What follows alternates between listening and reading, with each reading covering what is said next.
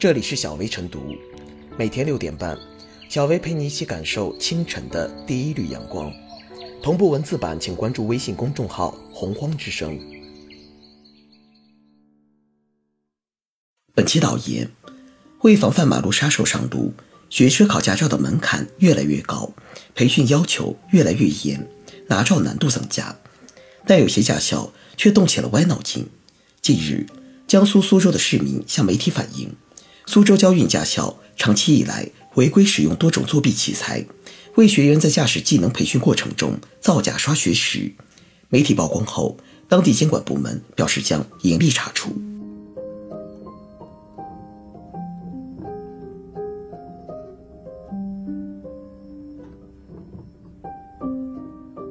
驾校帮学员作弊，是在拿人命当赌注。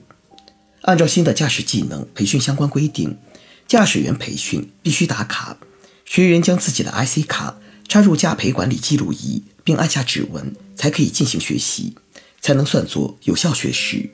而只有学满相应的学时，通过所有科目考试后，才能拿到驾照。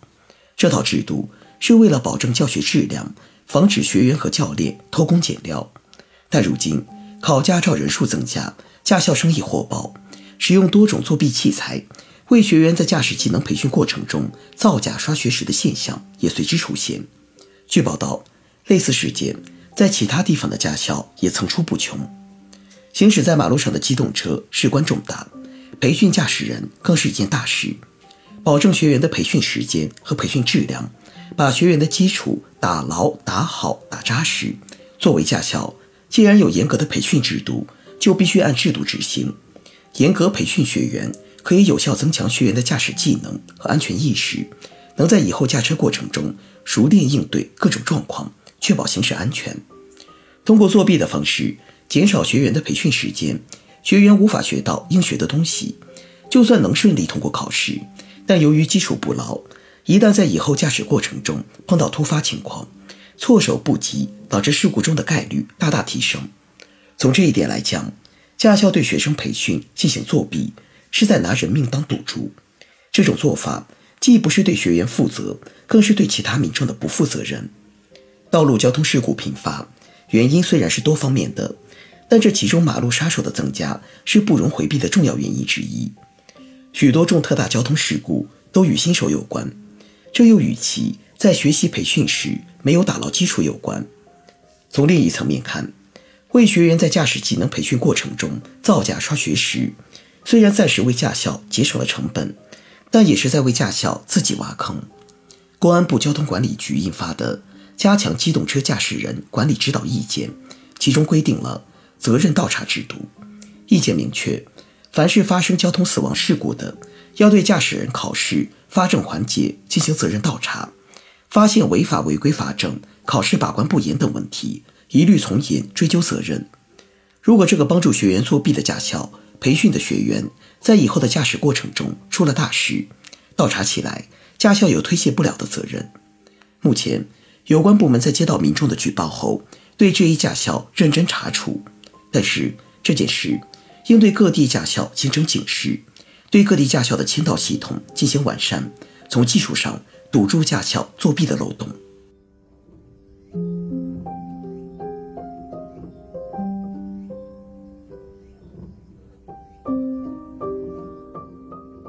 驾校造假刷学时呼唤吹哨人。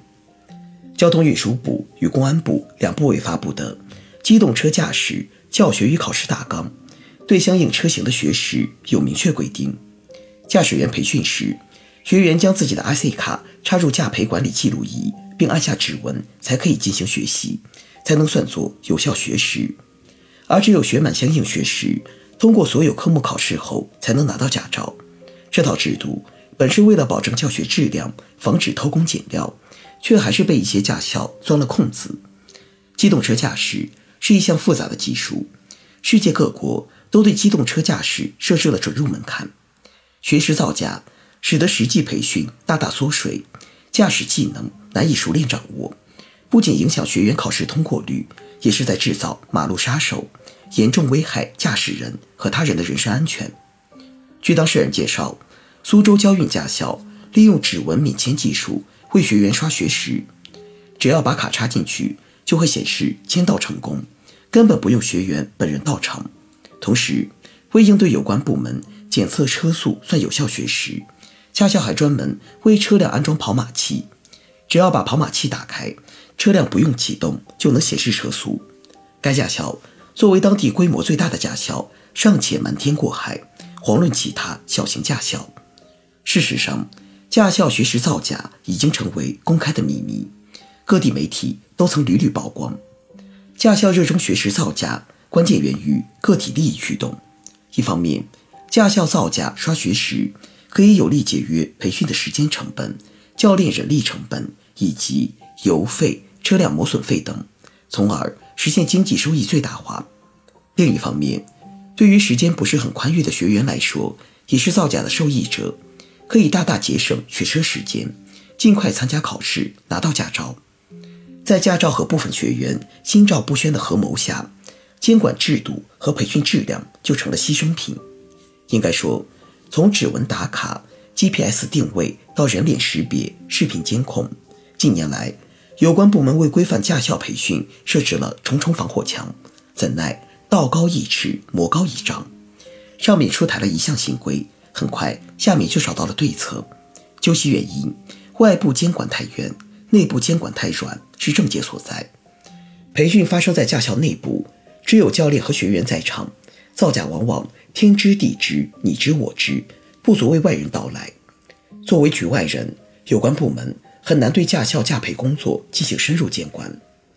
无论是开展突击检查，还是借助媒体曝光，都难免隔砖扔墙的尴尬。追责处理的低风险，显然不能树立广大驾校对于驾培制度的敬畏，铤而走险也就不足为奇。坚固的堡垒往往是从内部攻破。遏制驾校造假刷学时，除了有关部门加大监管力度，不定期进行突击检查，更要强化内部监督，斩断造假利益链。一方面，要向广大学员宣传规范培训的重要性，使其认识到。学识造假无异于饮鸩止渴，到头来害人害己。同时，建立奖励和保护制度，充分调动公众举报热情，解除后顾之忧，使其能够勇敢地站出来扮演吹哨人角色。吹哨人这个词，其源自英国警察发现有罪案发生时会吹哨子的动作，以引起同僚及民众的注意。而从此延伸开来，目前我们所指的吹哨人。是为使公众注意到政府或企业的弊端，以采取某种纠正行动的人。只有每一起造假行为都可能东窗事发、作茧自缚，驾校自然没有了造假的底气，逐渐回到规范培训、确保质量的正道。